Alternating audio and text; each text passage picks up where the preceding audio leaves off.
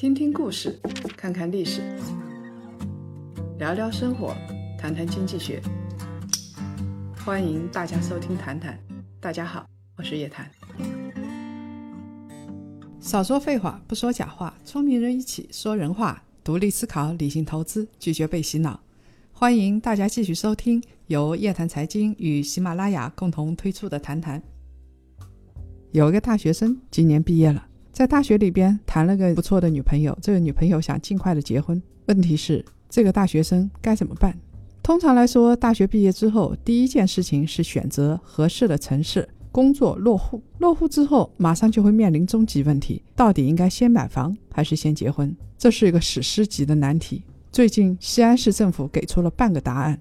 六月二十四号，西安公布了房地产新政，只有符合三个条件的。才算是刚需家庭才能够优先买房摇号。第一个条件是居民家庭，包括夫妻双方及其未成年子女，离异丧偶父母及其未成年子女，不含未婚、离异不满三年的单身。这话是什么意思呢？里边跟这个大学生有关的就是，你未婚就不算是刚需，你如果离婚了，但是不满三年也不是刚需，所以现在假离婚买房要小心了。像西安就要离婚满三年，你才能够再买房。满三年，我估计很多离婚的家庭就弄假成真了。第二个条件是，登记购房人及其家庭成员在本市范围内名下均无自有产权住房，并且从二零一七年一月一号开始没有住房转让记录的，也就是说你没有买过房，也没有产权记录。第三呢，是符合西安住房限购政策的，因为。西安最近摇号出了幺蛾子嘛，政府挺紧张的。西安现在房价又大涨特涨，大家都急着要买房，所以西安市政府规定了要优先满足刚需家庭的需求。摇号的时候，开发商要提供一半以上的房源，优先保障刚需家庭。等到刚需家庭你的摇号结束了，还有剩余的房源，才能进入普通家庭的选房范围。你如果不是刚需家庭啊，摇得到号的可能性就非常小了。西安的六二四的房产新政是优先满足结婚刚需的。为什么西安要这么做呢？是因为西安出台的人才政策效果实在是太好了。去年三月一号的时候，西安发布了人才政策，相当于户籍新政的一点零版。二零一八年呢，就是今年呢，更新为二点零版了。在西安，高学历人才落户很方便，你只要上传学历和身份证的照片，在校的大学生只要有。学生证和身份证就能够在线办理落户了。西安要知道是个大学城啊，在国内都是挺有名的，而且外地的大学生又源源不断的回到西安，所以落户的大学生真的是太多了。今年五月十四号中午十一点的时候，西安迁入的落户的人口是四十万一千多人，一年多的时间，户口就落户了四十多万人，这个比武汉还可怕。估计是中国落户人口非常多的准一线城市，它是二零一七年的六点七倍，而且落户的博士有七百八十一个人，硕士呢那就更多了，有一万多个人，本科多如牛毛，十二万多人，大专也非常多，所以西安一实行户籍新政，十五个月吸引的户籍人口是过去五年新增人口的二点二三倍。西安这么多人过来，你要知道，落户四十万人口，其实落户的绝对不只是四十万，因为这些都是年轻人。然后落户之后呢，要结婚生子，然后他们的父母就会过来。估计啊，落户四十万的话，以最低一个家庭三个人口计的话，再过两年就是一百多万人口，这个数字是相当可怕的。西安有那么多的小学，有那么多的中学，有那么多的房地产吗？没有。所以现在西安开始抢房子。这一轮抢人大战啊，西安的故事也挺多的。组织专门部门，然后到火车站、到机场去专门拉人。我们看到有一个博士被两个警察拉着，胸前戴了一朵大红花，这个就是西安抢人的高峰期留下的照片。人才新政的本质就是户籍新政，相当于啊，西安的户口有了一个开放的窗口期。大学生当然想落户了，因为有了户口。就有了买房资格，有了公共的教育资源，有了城市福利，还可以用城市的公共设施。政策可以短期内开放，但是涌入的人口，它的那么多需求，其实是没有办法得到满足的。我如果是个大学生，我到西安落户，第一件事情呢就是买房。西安房价高企，而且非常稀缺，怎么办呢？就是房价上涨，房价上涨才能把这些有钱的人筛选出来。统计局公布了一个数字：二零一六年，中国啊居民人均的住房建筑面积是四十点八平方米。如果西安迁入了四十万人口，它需要的居住面积是一千六百三十二万平方米。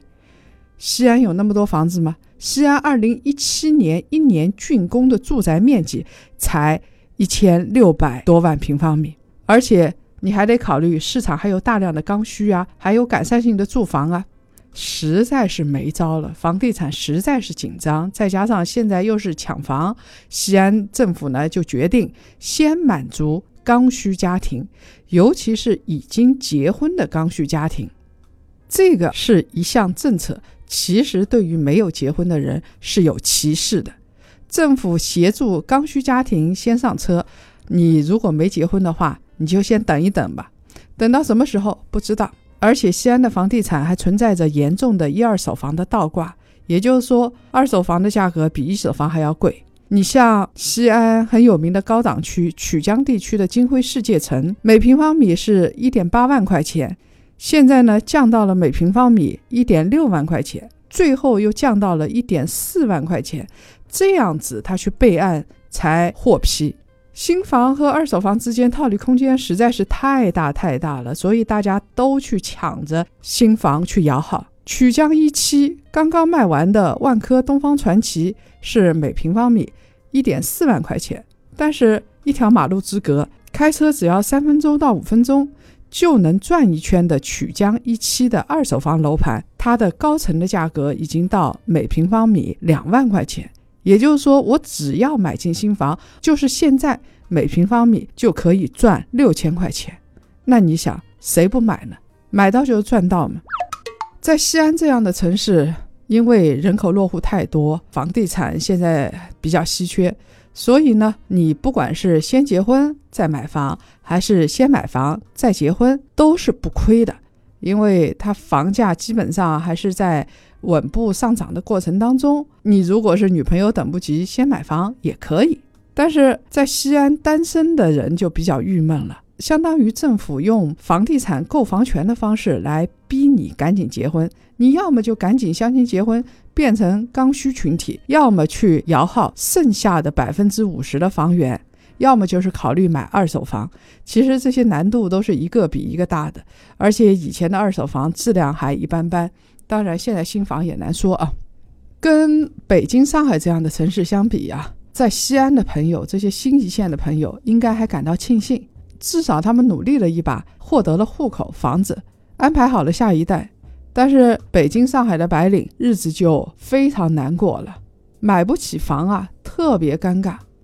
我们就说说上海的例子啊，你如果是外地户口的话，你买房子需要交满五年社保，这个条件已经很苛刻了，而且你还得已经结了婚，而且在上海本地是没有房子的。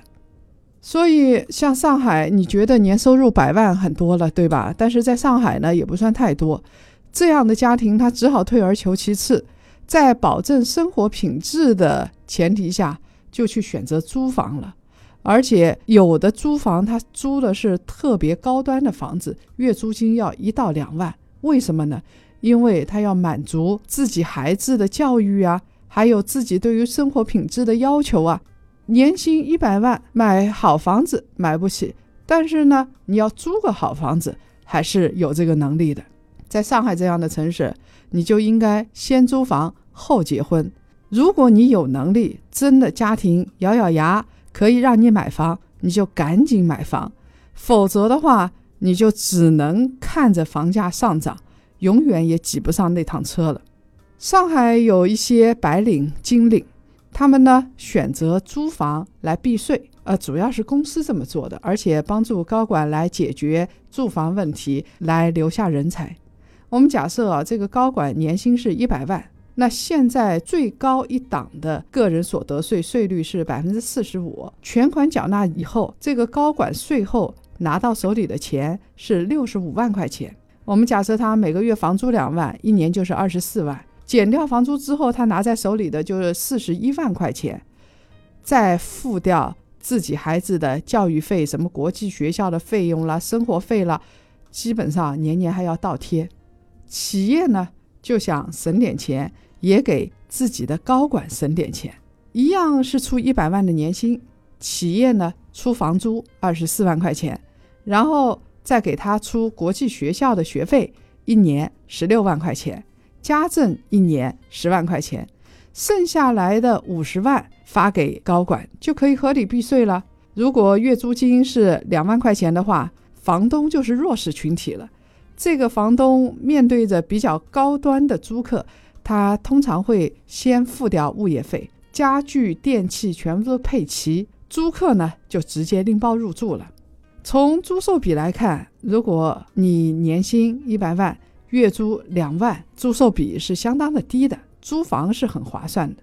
当然了，公司出钱给你租房的这样的公司毕竟是少数，剩下的大部分人都是中产收入家庭。他们呢，只能先租房，租的还不是太好的房子，然后再观望。他们完全没有办法来负担买房的成本。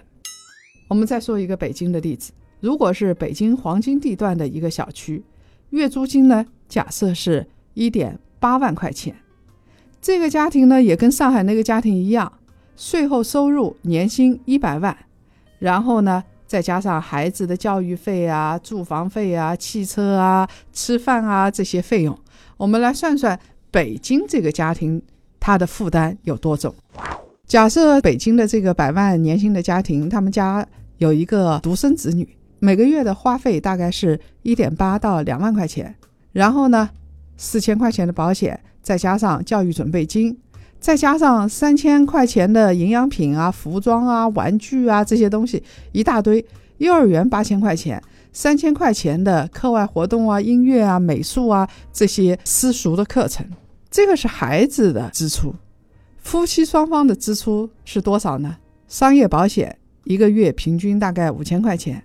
一般他们会买重疾险啊、分红险啊这些，然后每个月房租呢是一万八千块钱，每个月的车贷呢是六千块钱到八千块钱左右，然后再加上给老人一点钱，两家合计大概是五千块钱到八千块钱，给一边的老人一个月两千多块钱、三千块钱也不算多。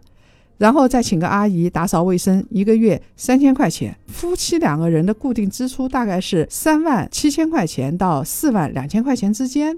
我们再来看看他们平时日常的支出会怎么样，包括伙食费啊，六千块钱，煤气水电啊，现在又是夏天特别热，空调费特别贵。各种费用大概一千块钱，电话宽带费每个月三百块钱，再加上汽车保养啊、油费啊、违章罚单啊，一个月大概在六千块钱以上。然后他还要看看电影啊、吃吃烧烤啊，在小剧场看看话剧啊，一个月大概是一千五百块钱。所以他们的日常的生活费用是在一万五千块钱左右。孩子的夫妻两个的，再加上日常的费用加起来，啊，每个月支出最低是七万五千块钱，一年呢也要花九十万块钱。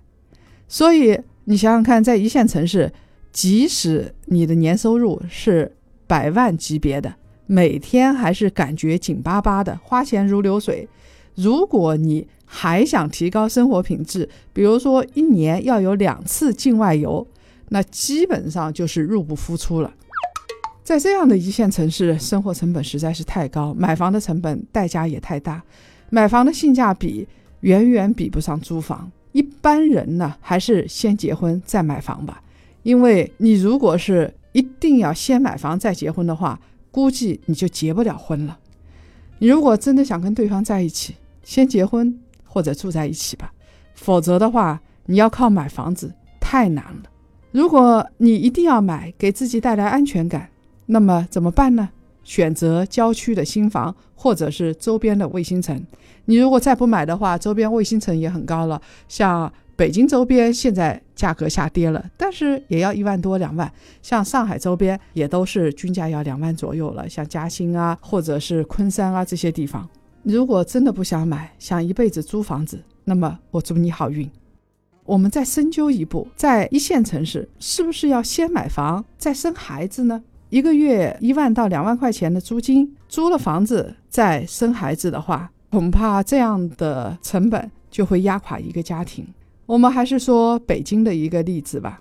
如果一个优质小区三房一厅，月租是一点八万块钱，这样的一套房子买的话，大概是一千多万。大概需要三百六十万的本金和八百四十万的贷款，按照一点一倍的利率计算的话，你每个月等额还款就要四万七千多块钱。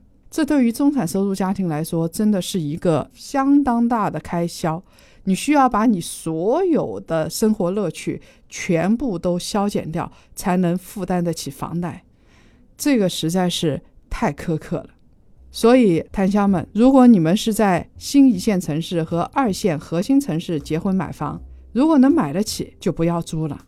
趁着现在还买得起的话，如果这个城市送户口、送公共福利资源，而且这个城市买房价格还可以，不会掏空你全家三代人六个钱包，那么你就先买房吧。如果实在是一线城市、超一线城市房价太贵了，先租房看看情况再说。不要等到有一天政策对于刚需的定义又发生改变。现在是你要离婚三年以上，然后要结婚你才能买房。如果说等到有一天房地产还是很稀缺，它的刚需的定义是必须要三口以上的家庭生了孩子你才能买房，这真是逼婚又逼房。你如果不事先做好预备，不事先买好房子，那就亏大了。上一期啊，我们讲到了个税的问题，因为会影响到每个人的钱袋子，影响到每个人。这个事情呢，大家探讨的也挺热烈的啊。我们来分享一些上期的谈谈的留言。有一个叫微笑的檀香说：“哎。”个税改革起征点到五千块钱，真的是非常好的政策。谢谢给大家减负了。要是能够把幼儿园都纳入公办或者是义务教育就更好了。现在呢，在幼儿园一个小朋友一个月的花费要两千到三千，实在是读不起啊。当年大学一年的学费我们才三千五百块钱哎，现在一个小朋友幼儿园一个月就抵老子当年一年的学费了。此一时彼一时嘛，不要想不开。能够让孩子读好一点的幼儿园，就让他去读吧。另外一个名叫小磊的檀香说，还要看怎么实施吧，抵扣标准怎么定，起征点，实话说五千块钱还是有点低。不要让那些很辛苦的年轻人再缴税了，他们已经被高昂的房价压得没有喘息的力气了。辛苦钱就少收一点吧，哎，希望如此。所以呢。个税到现在为止还没有正式的通过啊，我们也不知道个税什么时候会出台，有可能出台了之后起征点到一万啊，希望如此。